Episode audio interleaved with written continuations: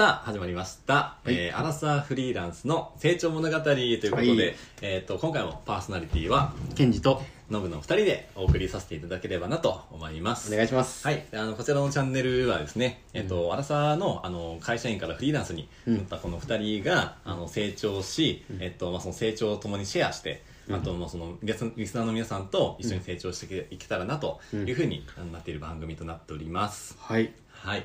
まあちょっと前回はね、結構うん真面目な、そうね。真面目系な話でね。一番多分今までの収録の中で長かったんじゃないかな。ああ、長かったね。分数的に。そうだね。一番長かったよ、多分。うんだいぶ長かったね、うん確かにね。まあ、ちょっと気になる方は、あうんの前回のアーカイブ、うんえっと聞いていただけたらなと思うんですけれども。えーっと、まあ今回はね、うんえっと、まあその前回ちょっと話に出た、うんまあ、僕の出張施術のそところについて、うん。まあちょっとケンジさんが聞いてみたいなっていう、という興味があるなっていうところがあったうんということなので、そうまあちょっとその辺の話をね、うん。ちょっとケンジさんのところからうん。いろいろ、あのー僕の方に聞いてもらえたらいいかなっていううん感じでね、まあ皆さんにもシェアできたら、あのはいまあ結構、あの、面白いお客さんとかね、う。いるんで、そこをね、はい。聞こうと思いますね。はいそう、多分ね、この前回聞いてくれた人はうん。気になったと思うんだよね。って俺は思ってる。俺は信じたい。確かに出張施術って、なんかどんな感じなのとか。そうそう。そこではね、出張、うんいわゆるなんかさ、いわゆるサロンというか、うん。お店に行ってうん。施術を受けるっていうのはイメージあるけど、うん。うんいわゆる出張っていうことはうん。来てもらうんだもんね。例えば自分の自宅にうん。ノブが来てうんうんうん。やってもらうとかってイメージだもんね、出張とかってなるとね。そうだからそれとかホテルとか、うん。あの宿泊してるところにうん。行って「うん。あのこんにちは」って入って、うん。パパッとやって、うん。じゃあねっつって終わって、そうだよね、うん。っていう感じだね。よね。だから、なかなかこう、出張を頼むっていうことは自分が足を運ばないっていうことだから、うんうん多分、足を運んでくるお客さんとは、また客層はうん違うのかなって、俺はね、わかんないその、そね。現在は、げその事実はわからないにしろ、うん。イメージがすごくあったから、うんうんうん。すごくこう、あの、前回の話を聞いて思ったのが、うん。出張で行くお客さんって、うん。どういう人がいるのかなと思って。確かにね、うん。いやまず客層っていうかまあ、うん。お客さんの感じとしては、うんえーっとねやっぱねなんか結構いい感じのところに住んでる人が多い。あー、そうね、そうね、なるほどね。だ。から割とえーっとねあの港区とかうん。あのその六本木の方に住んでたりとかうん。麻布十番だったりとか、うん。あと赤坂とかうん。いう感じの人だったりとかで、あとは西新宿か、うん。の辺の人たちが、まあ、ちょこちょこ、まあ、うん指名してくださるなっていう感じなんだよね,、であのあの人たちって、うん。なんか基本なんか仕事がやっぱり忙しいのよ、うーん。なるほど。うん、でえっとまあなんかお金払ってうん。なんか自宅まで来てくれるんだったら、うん。お店に行く手間も省けるし、うん。でまあ、今だとコロナあー、まあまあ、ちょっと、まあ、落ち着いたにせよ、うん。やっぱりまだ店舗に行くの抵抗ある人いるから、うん。あのお店にあ家に来てもらって、うん。で、まあ、施術をしてもらえるんだったら、うん。あのまあ、いいんじゃないかなっていうふうに考えてる人たちが結構やっぱ都心部の人が多くて、ああなるほどね。まだね、うんまあ、川崎とかその辺とかでもやったりとかうん。も一応募集はしてるんだけど、うん。まあ、やっぱりそっちよりかはまだ文化的にはうん。都心の方がまだ多いかなっていうイメージだよほどね。そういうお客さんが多いわけか。そうそうそうじゃあその中いわゆる言ってしまえばさ、うん。そういう呼んでっていうだからちょっといわゆる足を運ぶ人とはまた違う客層だと思うんだけど、そのお客出張した中で、うん。なんか印象に残ってるうん、お客さんとかっている？あいるね。何人もいる。えー、ちょっと何人か聞きたいな。言える言える範囲でいいよ。言えるあそう範囲で。ねあもちろんなんか詳細はそんな話さないけど、うん。あのざっくりで言うと、うん。えーっとねちょっとびっくりしたなっていうのは、えーっとねなんかうーんそうだな、あの最近で言うと、うん。なんかねあの息子さんを息子さん。手術してほしいっていう人がいえて。嘘え 本人じゃなくて？そうな そうということ？いや依頼するのはうん。親の方が、うん。そのアプリを通じてというか、まあ、メールか、うんあのメッセージを通じて、うん。あの予約するんだけど、うん。でもなんかそのどうやらなんか息子さんをやってほしいと。ほうほで息子さんどんな感じなんだろうなって聞いたら、あのなんかその大学生ぐらいのううん。感じの男の子で、うん。なんか結構がたいよくて。うん。でなんかそのスポーツやってて、うん。そのなんかメンテナンスとしてうん。来てほしいみたいな、うん結構なんかいいなんかところにお住まいで、あのめちゃめちゃなんか高級住宅みたいなええ。ところなの、うん。でえー、っとねあれどんぐらいの広さなんだろう。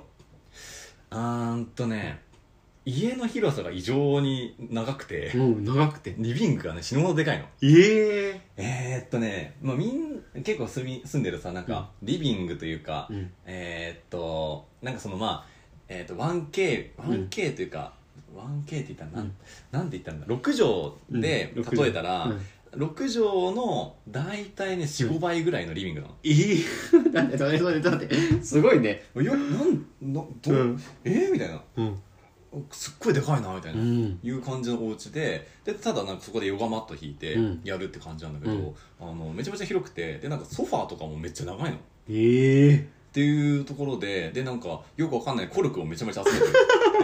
何箇所にもなんかコルクがコルクがなぜかあのおしゃれな瓶に入って貯めてるみたいなうん。ところで、まあなんか暖炉っぽいのもあったから、うん。まあ多分なんか冬になったらその着火剤というかなる代わりに多分保存してんだろうなまあ、乾燥したらよく燃えるからさ、とか。なんかそういう感じなのかなみたいなところでめちゃめちゃいいところで。うん住んでるところだったりとか。あ、すごいな。うん。うん、なんかそういうなんかちょっとがたいのいい息子さんをお願いしますみたいな。いう感じでまあ、うん。大学生だったからさ、まあそうね。そう学校生活どうなの？ってうん言って話聞いたりとか普通にフランクな感じで聞いたりとかしてね、うん。まあそれも面白かったなと思うし。すごいね。あとねなんか翻訳の仕事されてる方もいらっしゃったりとかして、翻訳うん。なんか英語の、うん。えーっとねあのー本をうん。和訳して、うん。えー和訳するっていうお仕事をされてる方がいらっしゃって、うんであのその方はの人生観とかも聞いてて面白くて。えー、何気になるな。なんかもともとモデルされてて。全然違うじゃん。めっちゃ細いの うん。体、今でも全然細くて、うん。であのーなんだっけなえーっとちょっとね、うん。でもすごい変わってる感じと方というか、うんうんあのちょっとなんか個性的な個性が強めなうん感じの方で、でなんか話してても、あのこんな話なかなか聞けないなっていう、うん。モデルの頃の話だったりとか、うん。あのまあ、翻訳の仕事の話だったりとか、まあ、プライベートめちゃめちゃ酒飲むんだけど。あ そうなんだ。そうだから足怪我したりとかして、うん。うん。あの朝増えてるなと思って聞いたらあのやっぱその辺で飲んでて飲んでて。そうで気づいたら増えてますみたいな。感じだったりとかして面白いなと思って、うん。でなんか俺やっぱ世界観聞くのがさ、うん。その人の人生観とか聞くのすごい好きだから。あそうね。ううんんうん。うんだからそのやっぱさ都心部に住める都心部のやっぱり赤坂とかさ、うん。六本木に住めるだけでもさそれにやっぱ仕事やったりとか、うん。あのまあなんかその世間一般の仕事っていうかはやっぱその一部のスキルがあったりとかそうね。いう感じの話だったりとか。確かに。と何か突き抜けてるからこそ、うん。い行けてる場所だもんね。そういう住んでる場所あそうそうそうそう、だからそういう人たちのプライベートとかもやっぱぶっ飛んでるわけよ、うんおーなるほどね。この間はねなんかうん。韓国人の方うん。がご指名してくださって、うん。でお家に行ったんだけど、うん。その人もねなんかうん。遊び方が面白くて、何何何？なんかねえっとねあの男と女がいるかわかんないけど、うん。なんかね休日何するんですかって聞いたら、うん。あ今度ねなんか土日そのホテルに遊びに行くんだよねって言って、ホテルに遊びに行あくホテルって遊ぶとこなんですねって、うん。俺初めてうん。知って、うん。えどうやって遊ぶんですかって確かに。言ったらなんかそのジャグジーとか,、うん。なんかそのえっとテニスコートだったりとか,、うん。なんかサウナだったりとか、うん。なんかもうそのホテルをうん。なんかその泊ま一泊とかじゃなくて、うん。単純になんか利用するっていう形でうん入ると、ホテルの中でなんか一日あの過ごせるみたいな。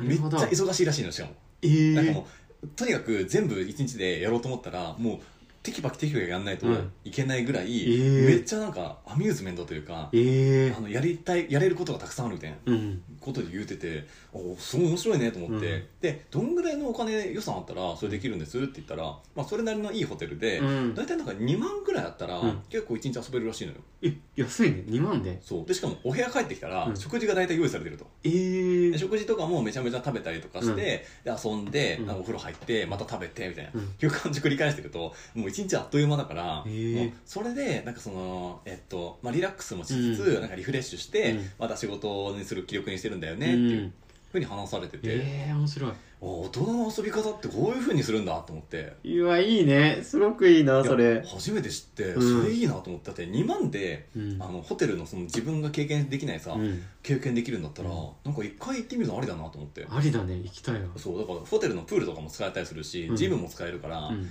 だからその辺とかも利用したらさ、まあ、あっという間だよなと思って確かに、うんそういうなんかお客さんとかもいたりとかして、まあ、その人も本当に、えー、となんかいろんな会社に引っ張りだこの、うん。もうすごいなんか、えー、と人気な方というか、うん。いう感じだったみたいであのそれで、えー、と今なんか今の会社だとすごいストレス溜まってるみたいなうん。話だったんだけど、まあ、仕事を忘れてなんかリフレッシュするのも、あのやっぱなんか違うなと思って、うん。その人もなんか朝ヨガやってたりとかしてえ、ー、なんかその公園とかに行くと、うん。なんか朝ヨガやってるらしいの毎週。えー、いいね。そう。でそこ行ってあの朝ヨガすると体もすっきりするし、うん。リフレッシュして体がすっきりするとさ、うん。やっぱ心もさ割とリフレッシュできるからさ、うんうん。それをそあの経験しに行ってるんだみたいなうんうん。感じで言っててあなんかやっぱりいろんなリフレッシュの仕方とかあのプライベートの過ごし方ってあるんだなと思って、もうん。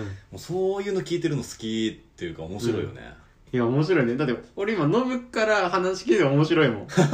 なるほどねって。いや待ってうんもうねこれをテーマにしたうん。俺天才だと思う。いや天才よ、天才って これすごいこれすごいね。俺も今驚いてるけどうん、うん。これきラッキーだね。確かに。逆にさ、うん。ケンジさんもさ、うん。まあ、映像関係のさ、うん。まあ、フリーになったわけじゃない。うん。それになってさ、うん。なんか付き合ってくる人とかもさいろいろ変わってきたりとかしてるわけじゃない、まあやっぱりそういう社長さんとか、うんうん。やっぱりそういう人に関わることが多いね、うん、俺も社長さんはね、まあ、何人かうん。会ったことあるけど、うん。その、えー、と施術の仕事で、うん。ケンジさんの場合はさ、うん。また違う多分ジャンルのあの社長さんとさ、そうね。まあ、仕事の付き合いという形でさ、うん。会うわけじゃない。うん。そういう人たちってさうん。どういう遊び方してんの、あのね今んとこね、うん。印象に残ってるのはうね、ん。キャンプだね。おーキャンプなんだ。そう。キャンプうをん。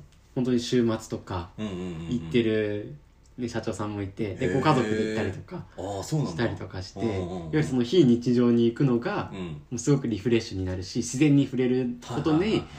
あのなんていうの？新しい思考だとかうんうんうんうん。ふとした時に新しいアイデアが浮かんだりとか自然やっぱいいよっていうのをうん。すごくね教えてくれた社長さんもいてなるほどねってあキャンプね、まあ、今のねこれからとか冬のシーズンになるとなかなか難しい、まあ、冬か冬キャンプってあるけども、うんうんうん。まあ、なかなかね難しい部分はあるかもしれないけど、そうだね。でもそういう自然に触れるって確かに大事だなっていう、なんかこう目の前のこと目の前のことやってたら、うんうんうん。うん結果その、まあ、都心にね特に住んでたりすると、なかなかこう緑に触れることがなかったりとか、うんうんうんっていうふうになるけどもうん。あだからこそその時間を作って自然の中に行くっていうだけでも、気分も変わるし、うん。うんリフレッシュできるし新しいアイデアも向くしとか、うん。いろんなやっぱり自然に触れること大事っていうのをやっぱりそういう社長さんたちからやっぱりもう経験豊富な社長さんたちからはそういうのを教えてもらったよね。確かにね、俺のその施術やった出張の人もさ、うん。軽井沢に2週間ぐらい行ってる人がいたんだわ、おーやっぱりそうなんだ。あまあリモートになったからさ、うんあのまあ、リモートで全部会議とかできるようになったから、うん。あのまあ、どこ行っても仕事できるっていうふうになって、まあ、そっちなんかその知り合いの人で軽井沢に別荘を持ってる人がいて、うん。でその人たち遊びに行くんだみたういなん。感じで2週間ぐらいポーンって行ってた人もいるんだけど、うん。あのやっぱなんかそういうなんかその地方に行くというかさ、うん。あのちょっと自然に触れるっていうのさ、うん。やっぱ人間もだって天然物だからさそうね。やっぱなんかそういうのさなんか聞いたりとか、うん。あとねなんかコロナになってから、うん。そのリモートになって、うん。なんか湘南に引っ越しして、うん。サーフィン好きだから、うん。あの普通にサーフィンして、うん。朝方サーフィンして、うん。その後仕事してみたいな、えー。いう感じのライフスタイルした人とかもいて、うん。あなんかこういうふうになんかあの自分のあの環境設定を、うん。あのなんかご機嫌取るためにうん。いろいろやってんだなと思って、なるほどね。いや本当ねなんか自由な生き方になったよねってうん思うよねなるほど。そっか。それでいろいろやっぱり今ね話もあったけどさ、うんうんうん。前その前回の話と今の話でリンクしたからこの話しようと思うけどうん。さ今自分の機嫌を取るって今言ってたじゃん、うんうん。うん。で前回もさなんかなんか一言アドバイスじゃないけども、うんうんその中でさ機嫌を取るっていうさ、うん。話が出たからうん。多分そういういろんな多分社長さんにうん。話世界観を聞いたからこそうん。いいなとか、うん。いろんなそのノブの中で学ぶことがあったからこそ自分の機嫌を取る大切さって分かってると思うんだけど、うんうんうんまあ、前回ね俺もそれを聞いて学んだんだけどさ、うんうんでノブが今現時点でうん。なんかこうやってることとかでうん。自分の機嫌を取るっていうのは何かあったりする？自分のご機嫌の取り方で言うと、俺はね結構自分と対話することを気をつけてるかな。自分との対話？え何？具体的に？あなんか瞑想っていう人もいるけど、うんあのいたりとかもするんだけど、うん。あの単純にあの今自分の立ち位置がどういう立ち位置で、うん。あの何ができることで、うん。何が今まだできないことで、うん。とかなんか整理すること。であのなんか悩み事とかさ、うんうん。あったりするじゃん。ううん。でも悩み事ってぶっちゃけさあのできないこと悩んでもしょうがないじゃん、そうね。うん、だってできないんだもうん。確かで確かに。できること悩む時ってうん。大体面倒くさいことだと思うんだよね。うんうんうん。あのやるにしても多分時間かかったりとかイメージできないとかなんか漠然としてるとか、うわわかる。ね、でも逆に明確にしちゃったらさ、うん。ただ面倒くさいだけでやれるじゃんっていう。うーん。すげえわかるわね、感じだったりするじゃない、うん。だからそういう部分をなんかその自分の中で例えばさ、こだわりがあったりとか,、うん。こだわりをゆあの曲げられなくて、うん。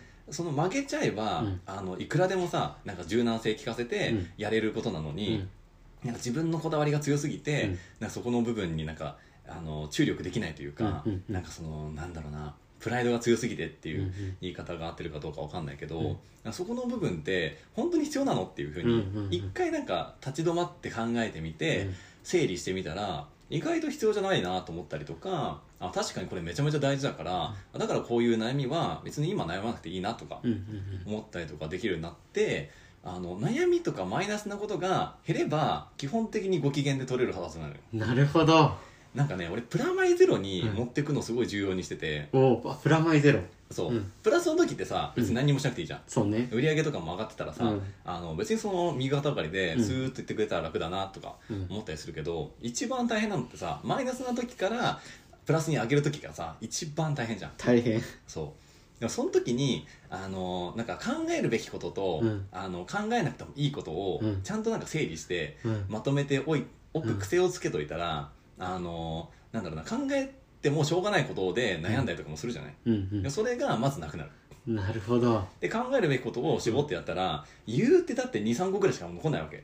大体、確かに。大事なものはね。うん、でも悩んでる時ってさぐるぐるぐるぐる悩んでるから、うん。なんか10個も20個もうん。あるように思えちゃうのよ、思う。でも紙に書き出してみてさ、うん。今悩んでる人とかあの、うん。恋愛悩んで悩んでますとか転職悩んでますとかさ、うん。いう人たくさんいると思うけど、うん。でもぶっちゃけ今紙に書き出してみたら、うん。多分ね5個もないと思うあの大変そうなことって。なるほどね。ざっくり、まあうん。それ細かいこと言ったらさ、うん。 to do で書き出したらたくさん出ると思うけど、うん。でもタイトルとかジャンルで分けたら多分5個もないと思う、なるほど。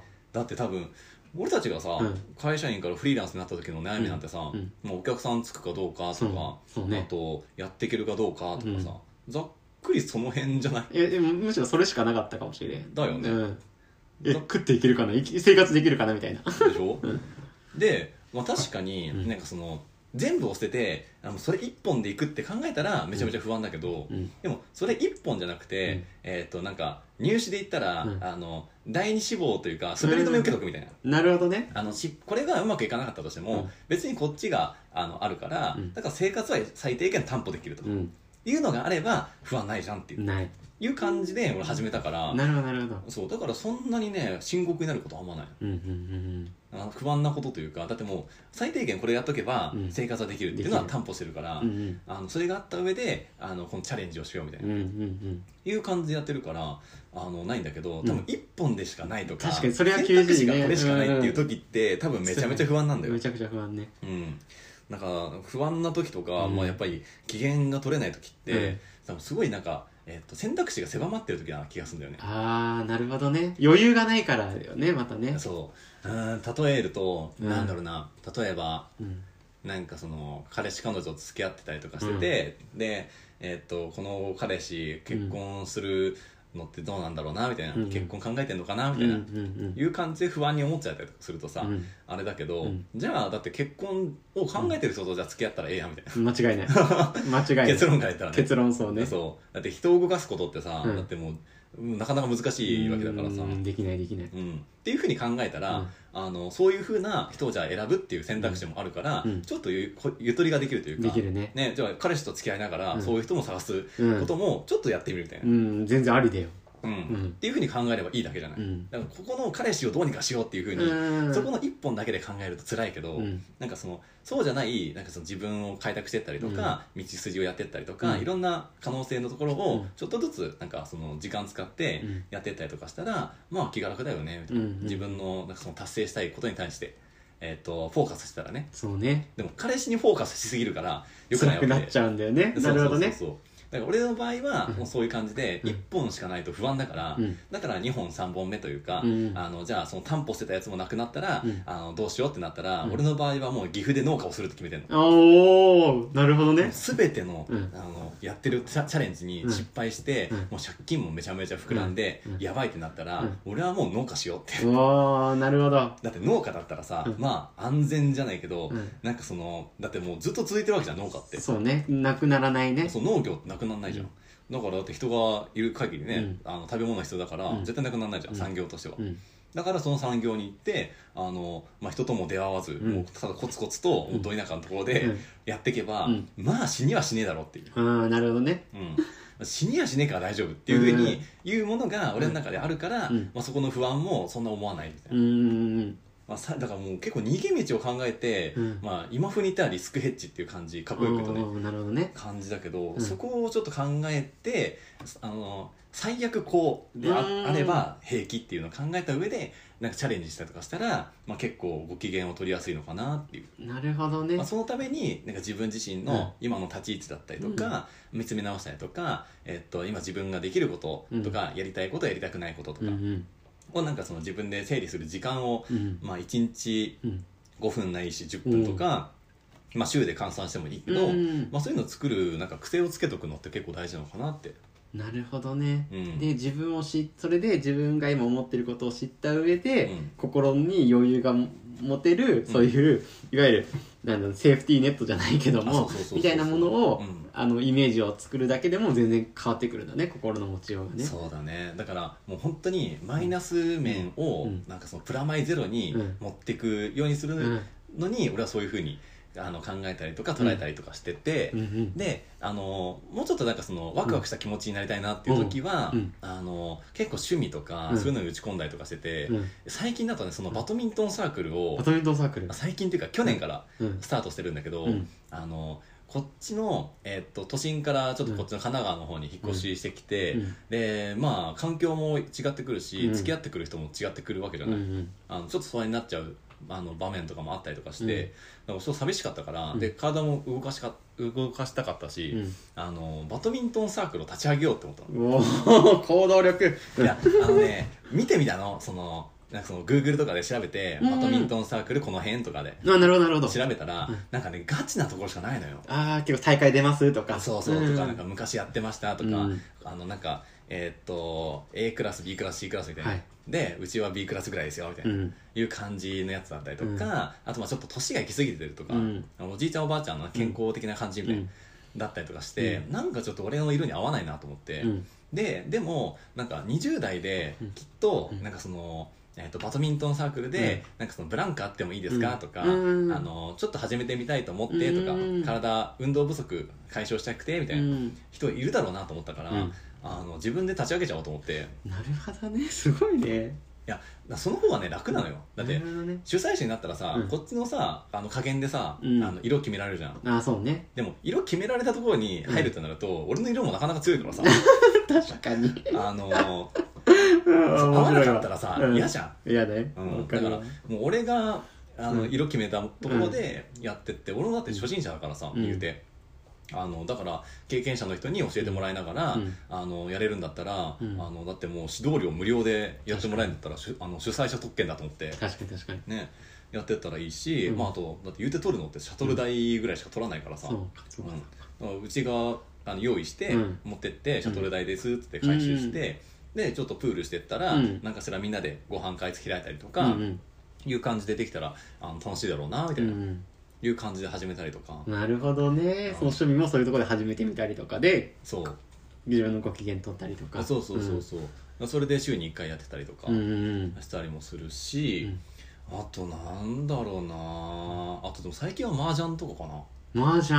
おおだから本当なんか幅広いいろんな趣味をうん。やってった方が、うん。なんかその価値観の幅も広がるし、うん。出会う人の幅も広広がるから、うん。でなんかえーっとなんか誰かしらさ新しい人に会った時にさ、うんあの趣味なんですか？とか聞いてさ、うん。全然なんか知らんポーカーとかさ 来てもさはあってなるじゃん。確かに。でなった時に多分1個しか1個とか2個ぐらいしか経験してなかったりとかすると、新しいことが入ってきた時に、うん。俺なんかねその器がうん。あの育ってなかったら、うん。なんかね新しいのにトライしてみようってあんまりなんない気がするあーなるほどね。俺の中ではあのそういう気がしたんよ。うんうん。だからいろんな受け皿というか、うん。いろんな新しいもの始めてみて、うん。ああれも面白いこれも面白いっていうふうに、うん自分の気持ちをちょっとなんか新しいことの方に、あのフォーカスしてったら、うん。きっとなんかその人の趣味とか、その人自身のことも多分いろいろ興味持てるようになるだろうなと思って、なるほどもっとね人間らしくなろう 人間。らしくなりたかったの俺は。なるほど。そう。うん。それであの趣味を増やしていったりとかして、うん。まあ、そのご機嫌を自分の中でも取るし、まあ、いろんな人との出会いも楽しみながら。うーん。感じで撮ってるかな。ケンジさんと、うん。その自分で自分自身のご機嫌取るってなると、うん。どういう考え方とかどういうことしてやつとかある？そうね。今のこう話を聞いてあ俺もやってるって思ったのが、やっぱり俺はだよ、うん。俺はだけど要は体を動かすはうん、うん、あるな。自分の機嫌というかあフットサル疲れた、あそうフッあの疲れたなとか思った時は、うん。やっぱりフットサル、うんい一回仕事をうん。辞めて、うん。あのまあ、個人フットサルっていうのがあったりするから、そこに参加したりとか、うん。まあ、あと別にねフットサルのコミュニティがあったりするから、うん。お誘いいただいたら行ったりはするんだけど、っていうふうにフットサル、まあ、ずっとサッカーやってたからね、うん。でフットサルをするとやっぱりこうなんかモヤモヤしたりとか、うん。なんかこううまくいかないなっていうところでうん。一、回それを悩んでうん。一、回スパッとはい一回悩み終了うん。一、回切り替えてフットサルってなって、うん。フットサルやって気持ちがこう戻ってきた時に、あこうすれば解決するかも。いろん意外とあー出るね。その時にアイデアが出てくるんだよね。わかる。シそう。ャワー浴びてる時とかあそうそうそうそう、めっちゃ出るよねお風呂とかねそうそうそう。わかる。あれ困るんだよな。そう。忘れちゃうからメモできない。どう。しようどうしようどうしようこここうしたくてこうしたくてすごくある。いやそうなんだよね。シャワー浴びてる時に降ってくるからさ上がったら忘れてんだよね。わわかる。いやめっちゃいいの思いついたんだけどな。みたいなわかるわかるそう。いやだから多分リラックスしてる時に、うん。やっぱアイデアだったりとか、ひらめきって出てくるんだよ。そなんかふ風呂入ってる時にさ、うん。なんか人と話してる時に、うんあれだよあれ。あれ、うん。ってさ、うん。あの名前が出てこないって時に シャワー浴びてる時にああの人だみたいな。急に来たみたいな。う あるあるだな、あるじゃんね。本当にそだから体をやっぱリラックスさせると、うん。心もリラックスするから、うん。なんか余裕ができるとやっぱ人ってなんか余裕まあなんかゆとりができたりとか、やっぱなんか機嫌とかもね、うん。それで結構取れるようになったりとか、う、うん、やっぱ選択肢が狭まったりとか、余裕がなくなってくるとやっぱ機嫌ってやっぱり下がってくる下がってくるね。あそうね。そうだね。今ほん話聞いてそう思ったわ、自分の機嫌を取るっていわゆるいわゆる気持ちがねたいわゆる沈まなくてフラットうん。もしくは高まるっていうところだから、うんうんうん。多分そのねノブが言ってた麻雀もしかりだし、うん。バドミントンもしかりだしで俺で言うフットサルもそうだけどさ、うんそういうのでいわゆるいわゆるいい意味で考えてない状態だよね。ああそうだね、うん、その悩みも含めて。何も考えてない。もうそれだけに無無心になってる状態が、多分自分の機嫌をよく戻してるというかそうだね。なってるんだろうなってすごく思う。っ確かに夢中になれる時間作るの大事だね、て思った今。俺聞いてて今それ思った。あでも確かに俺もそう思った今。なんか、うん。ケンさんのなんかうんリマインドというか、うん。そういう話聞いて。確かにそうだわ、だって無心になってる時ってさ、うん。なんだろう。あの気持ちがいいというかそうそうそうそうそうそう。やっぱなんかリセットできるよね。リセットできる。うん。めちゃくちゃできる。そう思うな。麻雀やってる時なんて時間忘れてるもんね。あそうなんだ。いやもう本当にやってもう何時間やっても飽きないからさ。ええなんかね麻雀やってるとやっぱ思ったのが、うん。自分との対話なんだよねめっちゃ。あ麻雀が？そそうなんだ。う本当にね自分自身の、あのなんだろうな、うーんとねこれやったら負けるの分かっ負け負けそうなの濃厚なんだけど、でも何かしらを出さなきゃいけないみたいな、うん。でもそれをなんかその自分の勝ちを捨てて、うん。あのまあ言うたら逃げるっていううん。選択をするのか、うん。いやでもこれでいけたら、うん。き勝てる確率も上がるから、うん。あの攻めなきゃいけないっていう、うん。あの取捨選択をする時、場面があるわけよ。それの連続だからさ、うん。もう常に自分のなんか判断とあこれは合ってるんだろうかっていうのをなんかその終わったら分かるんだけど、うん。終わるまで分かんないから本当ねなるほどね。だからあの麻雀が流行る理由すごく分かるの。なるほど。社長とか経営者がよくやってるのもよく分かる。そうよね。だってもうあの人たちはもうあのその一挙手一投足でさ、うん。全部さそのだってお店のさ売り上げとかさ、うん。あの人間関係とかも全部かうん。決まってくるわけだからさ、うん。そういうのやっぱ気にしてやってるからああいうゲームとかって、あの常に選択の連続だからそう。でしかもその人らしさが出るのよ。あ出るんだその麻雀に。それが面白い。なんかもう防御型のタイプとかはうん。いて、うん。あの全然なんかその、えっと麻雀ってまあ2万5千点からスタートするんだけど、うん。うんあのその点数がマイナスだと、うん。まあ、負け濃厚って感じなの。なるほどなるほど。だから点数減らさなければ、うん。負けることは少ないっていう感じなの。なるほど。いやその点数が取られなければ、うん。基本的には上に行けると。あそうそうそう、うだからもう相手がなんかもうちょっと危険な感じ、なるほどね。雰囲気を察知したら、うん。あもう俺はもう降りますみたいななるほど。感じであればうん。負けることはあんまないのよ、なるほどなるほであのいざという時になんか勝ちに行くっていう時もあるしみたいな、どその性格が出るんだ。そうだから攻める時は攻める。守る時は守るみたいな、っうん。ていうなんかちょっと戦略ゲーみたいな。なるほどね。の好きな人だったら、うん。あのめちゃめちゃハマるっていう。なるほどなるほど、うん。常にその思考でその流れとかも見極めながらも、うん。自分とのそのいわゆるパイだっけ？あまあそうだね。見ながら、うん。対話しながらっていう。流れを見ながらっていううんそこに全部集約されてんだね。確かにそれ確かにそうだね。今のさノブの話聞いて俺も麻雀はそんな経験ないからさ、うん。あれだけどさいわゆるさ余計なこと考えられないね。麻雀してる時。あそうそうそうそう。結構ねやっぱなんかそれに没頭するというか。没頭するね、そういう時間作るの大事だよね。ああ大事だね。すごく大事、うんそこかもしんないね、うん。ご機嫌取るって確かにね。確かに。いわゆる没頭できる夢中できるっていうことはうん。いわゆる自分の、まあ、一部は心というかね、うん。頭っていうよりは心が喜んでるっていう証拠だもんね。そうだね。うん、考えてないから、うんただワクワクしてなんかいいとかあそうそうそうそう。気持ちがいいとかうん。っていう状態じゃん。そうそうそうそうそう。だからもうそこの状態を自分が心地よくできる部分っていうのを知った上でできるかっていうのが多分自分のご機嫌の時に関わってくるんだろうね、いやー関わってくると思うね。確かに。いやこれ話してて俺が勉強になってるわ。いや俺もちょっと話しててなんか自分で自分でなんか言ってて気づくこともあるからさ。ありがたいなと。ね。ありがとうもう結構もういい時間だよね。いい時間あそうだねよかったらと聞けて、うん。はい。ということで、まあ、今回はちょっとあの、うん。生態の話からね、うん。まあご機嫌の取り方についてとか、うん。まあ、ちょっと自分との向き合い方みたいな部分についてのちょっと話までいっちゃいましたけども、うん。あのまあ、今回はこんなところでうん。終わろうかなと思います、いやーいい話聞けてありがとうございます。いやー楽しいね。楽しいわ、本当にいい本当に勉強になるわ俺は いやお互いね勉強になっていいね、本当に、うんいやーもうこれをちょっとまあ聞いてる人もね、うん。何かしら学びとしてあの捉えてもらったりとか、あのまあ、面白いなというふうに思っていただけたらなと思っております。はい。はい、まあ、ということであの、まあ、感想だったりとか、うん。あのコメントだったりとか、うん。あのなんかご要望だったりとかお便りとかうん。ございましたら、僕はあのプロフィール欄の、えっと、一つこのエピソードから戻っていただいて、えっと、概要欄というか、まあえっとまあ、タイトルというか、なんだろう、まあ、プロフィールみたいなところに、うん。まあ、僕のインスタのリンクと、あと、うんけん、あの、ケンジさんの、うん。えーツイッターのリンクがありますので、えっと、どちらかの方に、あの、ご応募いただければ、うんそちらの方からちゃんとしっかり全部読みます。お願いしますはい待ってます あ僕の方も出張の施術もやっておりますので、待ってます。待ってます という感じでね、えっと、今日はこんなところで終わろうかなと思います。はいはい。じゃあ今回もパーソナリティは、ケンジとノブのお二人で、えっ、と、させていただきました。またはい今後もよろしくお願いいたします。はいよろしくお願いしますはい。じゃあまたねまたねありがとうございましたありがとうございました。